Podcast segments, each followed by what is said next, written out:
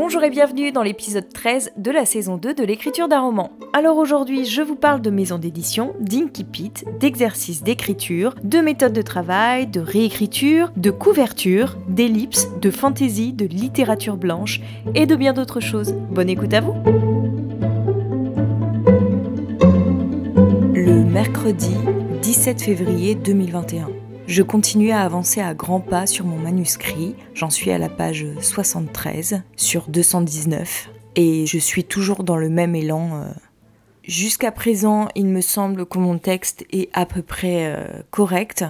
En tous les cas, euh, tel quel, il peut déjà être envoyé à des maisons d'édition. Il y a encore des petites choses à améliorer par-ci par-là, mais c'est vraiment des détails et ça fait partie de ces choses qui peuvent être améliorées sans fin. Donc à un moment, vaut mieux que je me décide à l'envoyer. Ça, c'est des petits défauts euh, qui, de toute façon, ne vont pas changer, à mon avis, euh, l'appréciation euh, de mon manuscrit. J'espère, en tous les cas. Enfin, oui, non, a priori, ça ne devrait pas avoir une incidence sur le choix. J'ai vraiment très envie de me renseigner un peu plus sur la maison d'édition Le Tripode. J'ai lu deux livres chez eux. Le sillon de Valérie Manteau et de Pierre Edos de Bérangère Cornu. Et il faudrait que je lise d'autres livres. J'adore leur couverture. Dans ces deux livres, ça se passe dans un autre monde. Enfin, dans un, c'est une jeune femme qui est en Turquie et qui parle un petit peu de ses tribulations. Et dans l'autre, c'est une Française qui écrit sur les Inuits. Alors, ça parle que d'Inuits, hein, c'est pas une Française qui rentre dans le monde des Inuits, mais disons que c'est le point de vue d'une Française quand même, puisque l'auteur est française. Mon livre, dans ce sens-là, peut les intéresser. Bref, il faut que je me renseigne un peu plus sur cette maison d'édition, que je lise d'autres romans qui ont été publiés chez eux, que je vois un petit peu euh, qui sont les éditeurs là-bas, je pense qu'aujourd'hui, mes lectures, il faut que je les oriente dans ce sens, que je priorise par rapport à mon texte plutôt que toute autre lecture. Bon, c'est un peu bête parce que j'ai plein de livres que j'ai envie de lire qui n'ont absolument rien à voir avec mon propre roman, mais euh, les choses s'accélèrent. Donc là, il faut que je gère les urgences en premier. Je suis en train d'écouter euh, le podcast Lucky euh, de Thomas Louis et l'entretien qu'il a fait avec Anne Serre, qui est une auteure, une écrivaine que je ne connais pas, et ça m'a donné envie de la découvrir. Alors, il y a plusieurs choses qui m'ont intéressée dans cet entretien. Déjà, la manière dont est née l'idée de son dernier livre. C'est-à-dire que pendant une période où elle n'écrivait pas, elle note plein de choses. Euh, je pense qu'elle se nourrit un petit peu de lecture et autres, euh, un peu comme moi je fais euh, en permanence avec ces podcasts, avec mes lectures, mes prises de notes, mes 10 000 carnets, voilà. Et donc, elle a eu une lubie qui lui a traversé la tête, c'est qu'elle s'est mise à recopier toutes les premières phrases des romans qui étaient dans sa bibliothèque. Et de là sont nées des petites nouvelles. Et alors, je trouve que c'est un super bon exercice d'écriture. Ça me donne envie de faire la même chose. Et elle dit aussi que si on lisait tous les titres de sa bibliothèque, quelque part, on saurait euh, un peu qui elle est, un peu plus, on approcherait d'un peu plus qui elle est, parce que tous les livres qu'elle garde chez elle, ce sont des livres qui l'ont marquée d'une manière ou d'une autre. Et donc, en fait, ces 30 nouvelles commencent avec euh, le début d'autres livres je trouve que voilà, le procédé d'écriture, cet exercice d'écriture, ça peut vraiment être quelque chose qu'on peut donner en atelier par exemple. Et ça peut être un exercice avec lequel vous, vous pouvez vous amuser aussi. Moi, si à un moment j'ai le temps, j'aurais bien envie de m'amuser avec ça. Et puis, comme j'ai l'intention de travailler sur le début de roman. Je sais toujours pas si on dit incipit ou incipit. Hein. Quand j'entends des auteurs parler, la plupart disent incipit. Quand je regarde sur Google, on dit que ça se prononce incipit. Donc je n'en sais rien. Il faut que j'approfondisse mes recherches à ce propos. Comme j'ai l'intention de travailler euh, sur euh, l'incipit ou l'incipit, ça peut être un exercice intéressant de recopier euh, les débuts de romans que j'ai dans ma toute petite bibliothèque qui est ici et peut-être aussi celle de chez mes parents. Ça peut me donner un peu une idée un peu plus globale de ce que peut être un début de roman, la première phrase d'un roman. Mais il y avait aussi une autre chose qui m'intéressait chez cet auteur, c'est la manière dont elle écrit. Euh, je me reconnais totalement euh, en elle. C'est quelqu'un qui coupe beaucoup, qui est tout le temps en train d'écrire, Donc moi, c'est un petit peu mon cas. Hein. Je suis aussi dans cette dynamique-là. J'écris beaucoup. Puis en fait, quand elle écrit, elle sait pas trop ce qu'elle écrit. C'est après qu'elle se rend compte de ce qu'elle a voulu dire. Je me rends compte, en fait, je suis pas du tout toute seule à fonctionner de cette manière. Ça me rassure assez. Je me dis que peut-être je suis pas complètement à côté de la plaque. Voilà, j'ai un besoin de me rassurer en permanence euh, chez les auteurs, de retrouver un peu mes méthodes de travail, mes modes de fonctionnement. Comme ça, je me sens un peu moins seule. L'écriture, c'est quand même un exercice très solitaire. Donc, euh, de se retrouver euh, des points communs avec des auteurs qui ont été publiés, euh, ça a un côté assez euh, rassurant dont j'ai besoin euh, aujourd'hui. Et puis une autre chose qu'elle disait à la fin du podcast, alors Thomas lui demande dans cet entretien si la rentrée littéraire représente quelque chose pour elle et alors elle répond, c'est très drôle d'ailleurs, sa réponse elle dit que bah oui quand elle, elle publie un livre ça l'intéresse, un peu égoïstement parlant, mais quand elle ne fait pas partie de la rentrée littéraire, pas plus que ça, et qu'en fait elle ne lit pas des livres qui viennent de sortir, que son chemin de lecture n'est pas en fonction des sorties, et je trouve que c'est très intéressant. Mais voilà, c'est très très inspirant hein, ces entretiens. Et j'aime euh, dans ce podcast entrer en résonance avec eux. Alors j'espère que c'est quelque chose qui vous plaît vous aussi. C'est quelque chose que je faisais pas beaucoup au départ parce que je n'osais pas trop citer euh, les uns et les autres dans mon podcast. Mais en fait, je pense que la créativité c'est un dialogue avec le monde et avec tous les autres créateurs euh, qui sont sur Terre en quelque sorte. Donc c'est intéressant de faire un peu communiquer toutes ces choses qui existent. Le jeudi 18 février 2021. J'avance toujours aussi vite sur ma réécriture, j'en suis à la page 79. Je continue à garder le même rythme puisque j'avance à peu près de 5 pages par jour. J'aimerais bien pouvoir faire plus là, mais bon, je peux pas non plus euh, prendre beaucoup plus de temps. J'ai pas mal de choses à faire par ailleurs, donc euh, je suis un petit peu bloquée au niveau du temps dont je dispose. Je suis toujours dans la même dynamique, le même élan porté par des ailes et c'est assez génial. Et hier, euh, grosse insomnie, je commençais à penser aux remerciements qu'il faudrait que j'ajoute à mon roman, avec euh, tous les lecteurs qui ont lu mon texte, en quoi ils m'ont aidé à évoluer sur mon travail d'écriture. Et euh, je commence vraiment à chercher aussi les maisons d'édition dans lesquelles j'ai envie de l'envoyer. Je continue à lire euh, le livre de Jack London, Profession écrivain, et j'avoue que je suis un petit peu déçue par son contenu.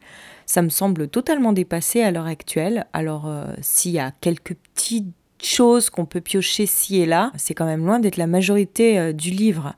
Il commence en parlant de l'argent, que voilà, si on a envie d'écrire quelque chose de bien, il faut faire en gros un trait sur l'argent et vice-versa qu'il y a beaucoup d'auteurs qui se compromettent, entre guillemets, pour pouvoir gagner leur vie avec leurs écrits, mais que, en fait, euh, le véritable génie n'est pas reconnu. Ensuite, il parle de comment se faire un nom quand on est inconnu, qu'il faut en gros travailler beaucoup plus que quelqu'un euh, qui publie euh, déjà. Mais ça, je le rejoins assez là-dessus, je suis assez d'accord. Donc ça, pour le coup, je comprends, ça peut encore fonctionner aujourd'hui. Et puis là, je viens de lire euh, un passage où il parle que le public ne reconnaît pas aimer des œuvres de terreur. Alors peut-être que c'était vrai à son époque, mais bon, si on en juge à la production littéraire et aux chiffres euh, de vente de Stephen King, je pense que c'est plus trop d'actualité. Hein. Aujourd'hui, les gens aiment se faire peur, ils aiment le fantastique si on en juge également à la littérature de fantasy qui a pris une toute autre ampleur euh, qu'à l'époque de Jack London. Donc voilà, typiquement, ce genre de passage, euh, c'est plus trop d'actualité. Son argumentaire ne tient pas la route euh, si on le compare à aujourd'hui. J'espère quand même encore trouver des choses intéressantes. Bon, sans doute que je vais en trouver d'autres, hein, c'est vrai que je suis un petit peu déçue, je m'attendais vraiment à ce que ce soit un condensé de conseils euh, aux jeunes auteurs, mais en fait pas du tout, c'est des réflexions euh, assez distendues sur la littérature en général, euh, le monde de l'écriture à l'époque de Jack London. Donc bon, c'est pas aussi instructif que ce que j'avais imaginé. Bonne nouvelle, le tripode ne lit que des manuscrits envoyés par mail. Ça me semble tellement plus simple d'envoyer mon manuscrit par mail. Ça demande beaucoup moins de préparation euh, que d'aller imprimer mon dossier, le faire relier, tout ça. Maintenant, ils précisent pas plus euh, de détails. Je vais les appeler pour savoir euh, ce qu'ils demandent pour accompagner le manuscrit. En tous les cas, c'est sûr, je vais commencer par envoyer chez eux. Et c'est drôle parce que là, je lisais un petit peu euh, leur message d'accueil, celui qui décrit la maison d'édition, et en fait, ils disent qu'ils font paraître des livres qui ont eu du mal à trouver euh, une maison d'édition, qui ont mis du temps à paraître. Et pourtant, ils publient des livres qualitatifs, je suis assez surprise. Ils sont assez euh, éclectiques dans leur production, donc j'ai du mal à me faire une idée de leur ligne éditoriale. Alors bon, dans le doute, je vais envoyer. Hein. Comme les livres que j'ai lus parlent d'ailleurs, moi mon texte il parle aussi d'ailleurs. Il y a un peu de poésie aussi, euh, notamment chez Bérangère Cornu. Moi aussi. Enfin, c'est pas des poèmes, mais avec mes scénettes, euh, c'est un petit peu des petites bulles de poésie quand même. Je vais tenter ma chance là-bas. De toute façon, je pense que toutes les maisons d'édition auxquelles je peux envoyer par mail et auxquelles je corresponds bien sûr à la ligne éditoriale vont recevoir mon manuscrit. Hein. Je vais pas me priver euh, parce que, sauf si voilà, je me sens pas d'être publié là-bas. Par exemple, euh, des maisons euh, sur lesquelles j'ai définitivement tiré un trait, c'est Albin Michel. Je crois qu'il publie pas de premier roman déjà, donc ça règle le problème. Mais en plus de ça, il me semble que je rentre pas du tout dans leur ligne éditoriale. Ensuite, il y a les éditions Michel Lafon. Alors bon, eux, j'ai quand même envoyé quelque chose euh, il y a quelque temps, je sais pas si vous vous rappelez, mais en fait, euh, quand je découvre un peu plus euh, leurs éditions, c'est clair que je ne m'inscris pas du tout dans cette ligne-là, quoi. Soit ils publient du Olivier Norek, sinon ils publient Agnès Martin-Lugan, qui est pas du tout une auteure que j'affectionne. En tous les cas, le seul livre que j'ai lu d'elle ne m'a pas plu du tout. Sarah Marquis, qui est le livre le récit plutôt de voyage, les récits de voyage euh, d'une exploratrice, bon, qui sont somme toute assez banales.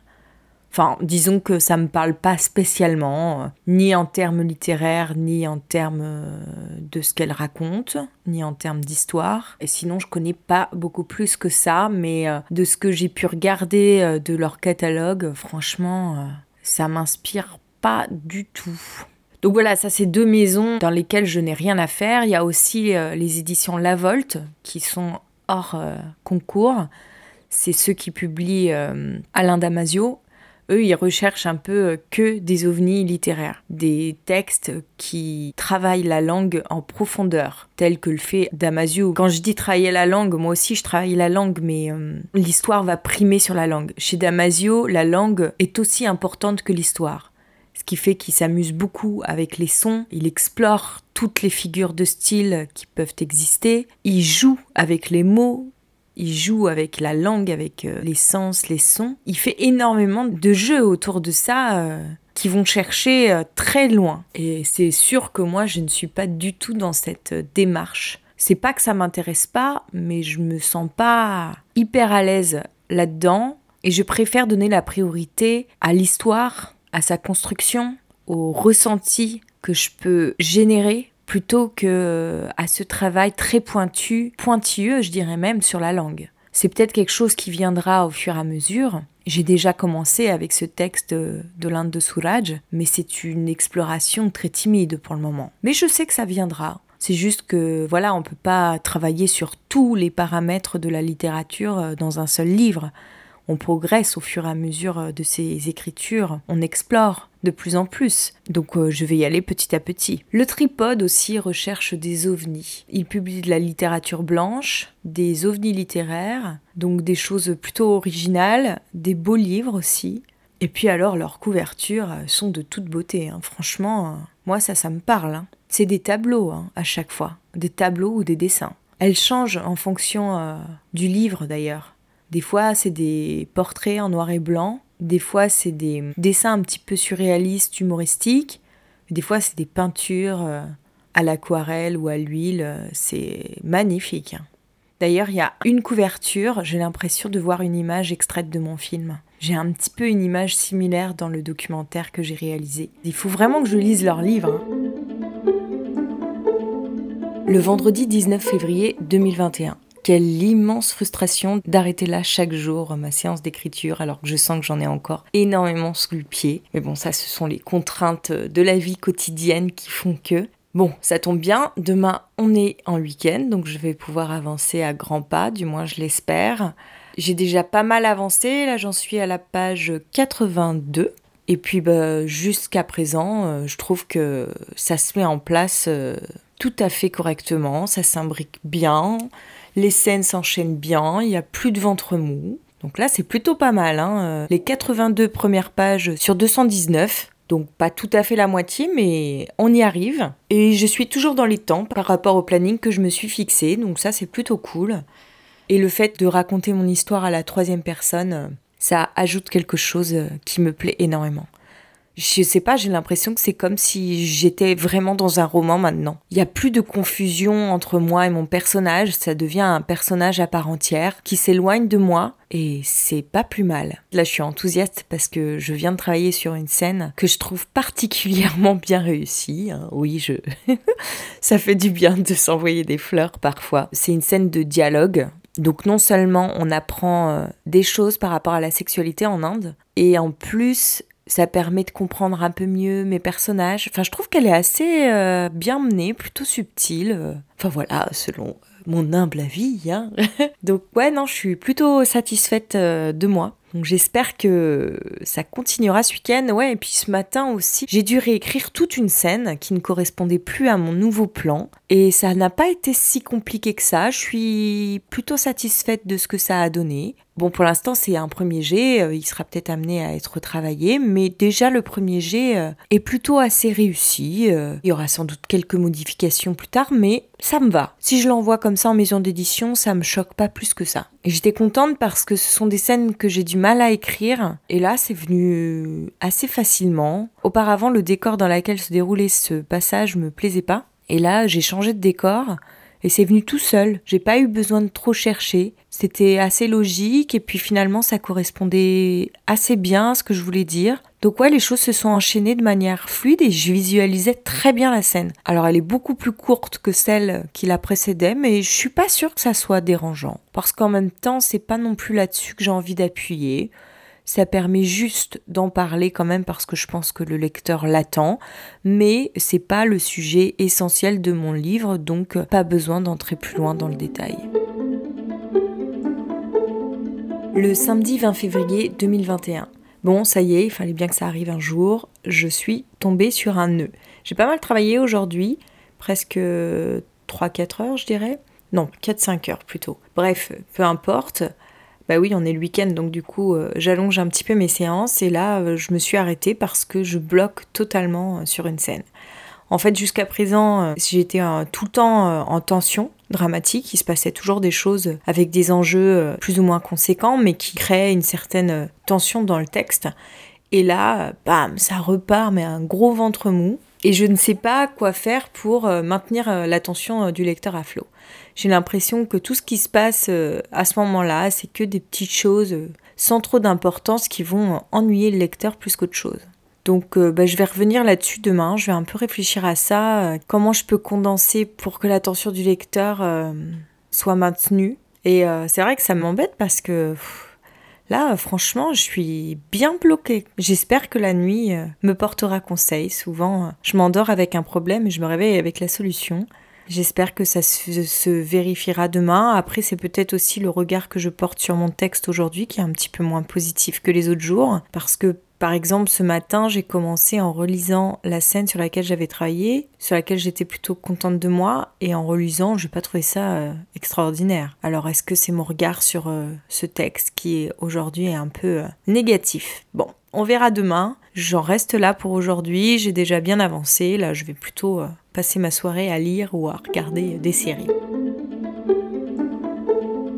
Le dimanche 21 février 2021. Depuis ce matin, je me suis attelée à retravailler sur mon manuscrit en repartant du problème sur lequel je me suis arrêtée hier pour essayer un petit peu euh, de corriger ce ventre mou. Et là, je suis confrontée à un problème qui ne m'a jamais apparu aussi clairement. C'est pour ça que je m'arrête pour partager avec vous. Jusqu'à présent, j'avais une succession de scènes qui plaçaient les unes derrière les autres, enfin une scène en entraînant une autre, comme dans un espèce d'engrenage. Là, j'arrive à un moment où je veux faire une ellipse. J'ai pas envie de raconter tout dans le détail parce que ça serait un petit peu lourd et pas très intéressant.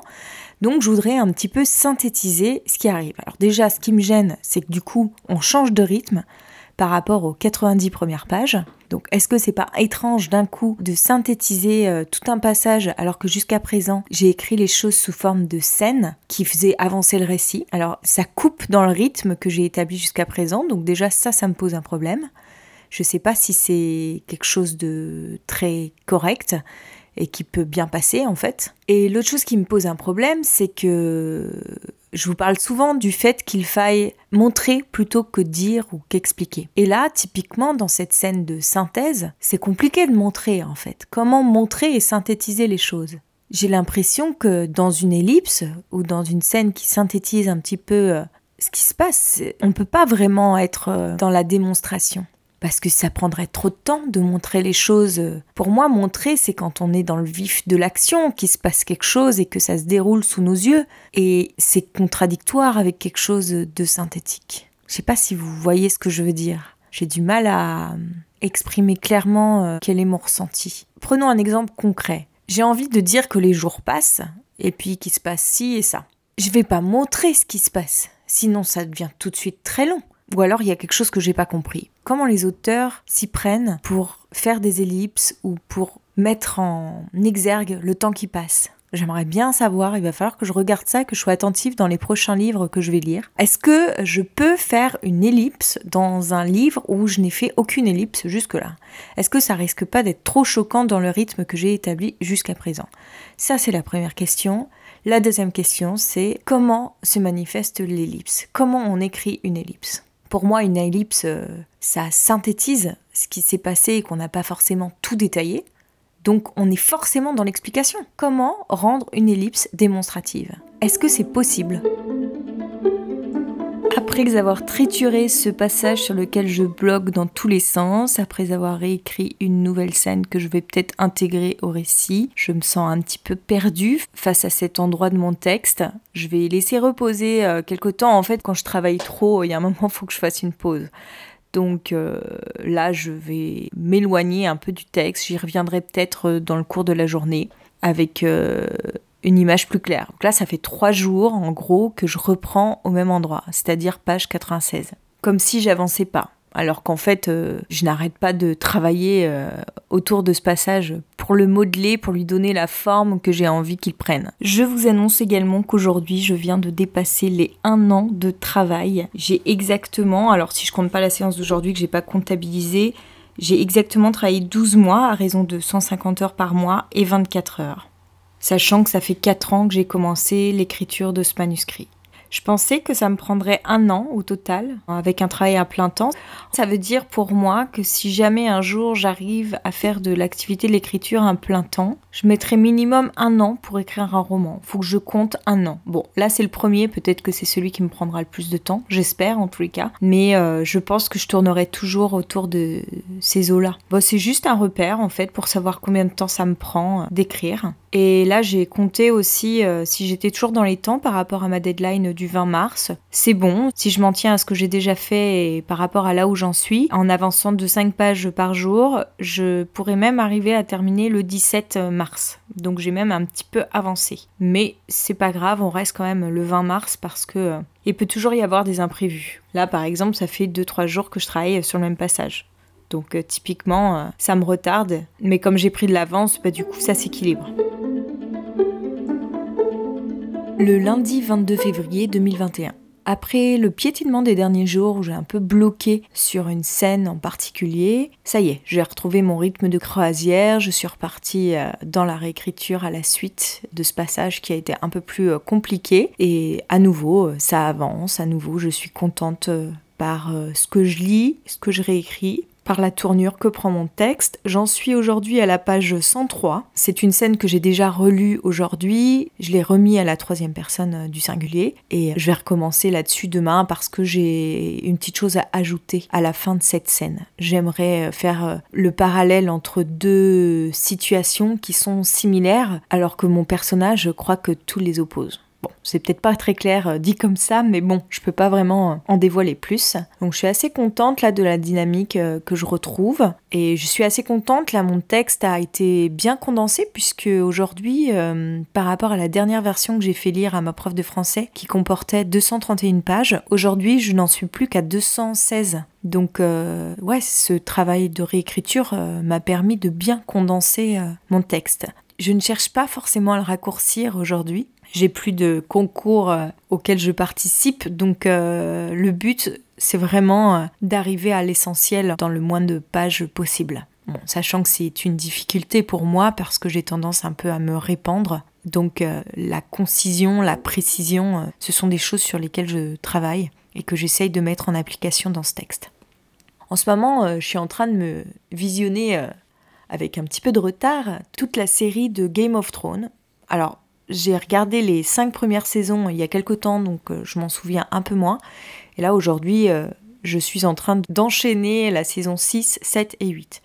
Et je plonge mais carrément dedans. J'adore. Alors, j'ai encore plus aimé le livre. Je suis pas sûre qu'on puisse considérer ça comme de la grande littérature, mais c'est de la littérature qui me plaît. Pour moi, la littérature, ce n'est pas qu'une langue, c'est aussi une histoire. Enfin, c'est tout ça à la fois, en fait. Alors, des fois, il y a des livres qui vont plus s'attacher à la langue, et d'autres à l'histoire. Alors c'est bien quand on peut faire les deux, mais est-ce que c'est vraiment possible de faire les deux? Quand on invente une saga fantastique en dix tomes, comment c'est possible de s'attacher à la finesse de la langue?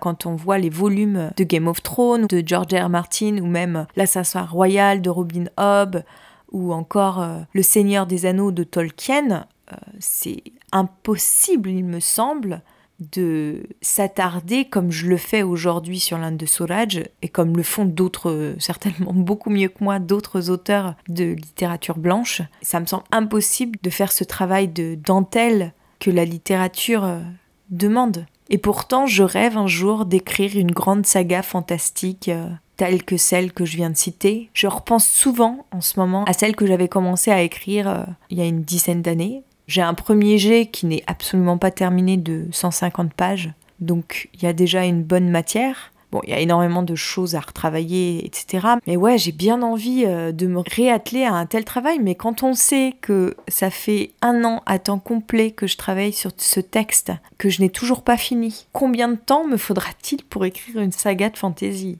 10 ans de ma vie, 20 ans de ma vie. Bon, en même temps, si on voit le travail qu'a fait J.R. Tolkien, euh, lui, il a passé, je crois, 20 ans de sa vie à travailler sur le Seigneur des Anneaux. Parce que dans une saga de fantasy, là où ça se complique, c'est que non seulement on crée un univers, donc ça rajoute, je dirais, presque 50% du travail en plus de créer ce monde avec sa logique propre. Et ensuite, on fait le travail d'un écrivain euh, classique, c'est-à-dire euh, on va travailler sur euh, une intrigue, des personnages, si possible autour de la langue. Alors la langue, on peut peut-être pas approfondir autant que dans un texte qui n'aurait pas tout ce monde à construire, et puis que dans un texte qui fait peut-être moins de pages, parce que quand on a 7 tomes, 8 tomes d'une saga, euh, c'est quand même compliqué de s'apesantir sur chaque mot, chaque phrase, chaque paragraphe. Et en même temps, pour moi, la littérature, c'est ça aussi, pouvoir s'évader dans l'imaginaire.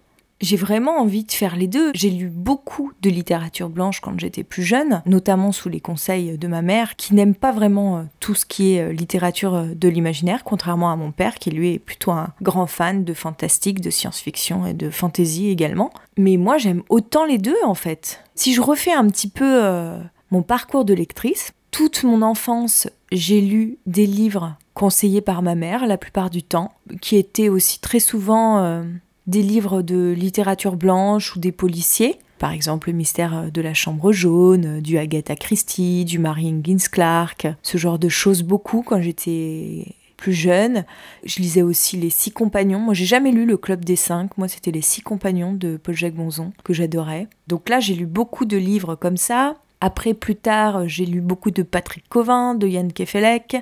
Donc ça, c'était des lectures que ma mère me conseillait, qu'elle lisait. Elle me disait, ah, ça, devrait te plaire. Je lisais, puis généralement, ça me plaisait. J'étais toujours d'accord avec elle. Et en fait, à un moment, j'ai arrêté de lire. Je sais pas trop pourquoi. Je crois que c'est quand j'ai commencé mes études de cinéma. Bah, déjà, j'avais beaucoup moins le temps parce que au lieu de lire, fallait que je regarde des films. C'est difficile quand même de tout faire, même si ça serait assez indispensable. Moi, j'arrive pas à, tout faire. J'avais pas le temps pour tout.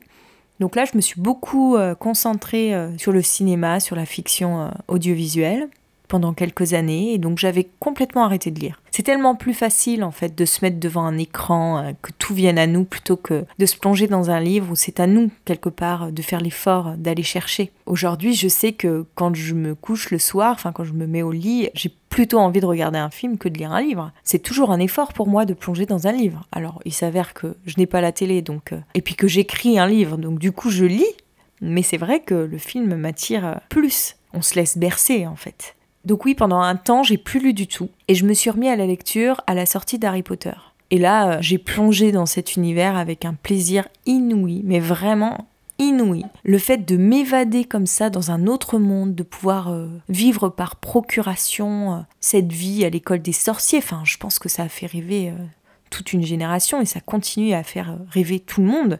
Enfin, ce livre, il a quand même euh, marqué un tournant dans la littérature. Moi, j'ai l'impression que depuis Harry Potter, tout le monde s'est mis à écrire de la fantaisie, qu'on en publie beaucoup plus aussi dans les maisons d'édition, que peut-être des maisons d'édition se sont créées à la suite de ce mouvement et que beaucoup se sont mis à écrire euh, dans ce genre-là. D'ailleurs, il n'y a qu'à voir les groupes Facebook euh, de bêta lecteurs ou d'écriture, la plupart font de la fantaisie. Hein. C'est un genre qui est très très courant aujourd'hui.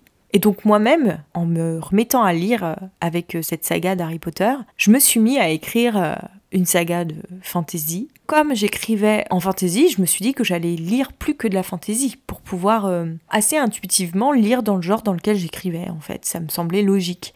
Et donc je me suis mis à lire plein de littérature de fantaisie et j'adore en fait. Aujourd'hui encore, où j'en lis euh, beaucoup moins parce que bah, du coup ça ne correspond plus au genre dans lequel j'écris aujourd'hui, quand je m'y replonge de temps en temps parce que je recraque comme ça m'est arrivé dernièrement, j'adore toujours autant. C'est une littérature qui m'évade, qui me fait euh, complètement euh, déconnecter du quotidien et en même temps qui peut se permettre d'aborder des sujets du quotidien mais d'une manière détournée. C'est dommage que cette littérature soit un peu méprisée par euh, toute l'intelligentsia littéraire.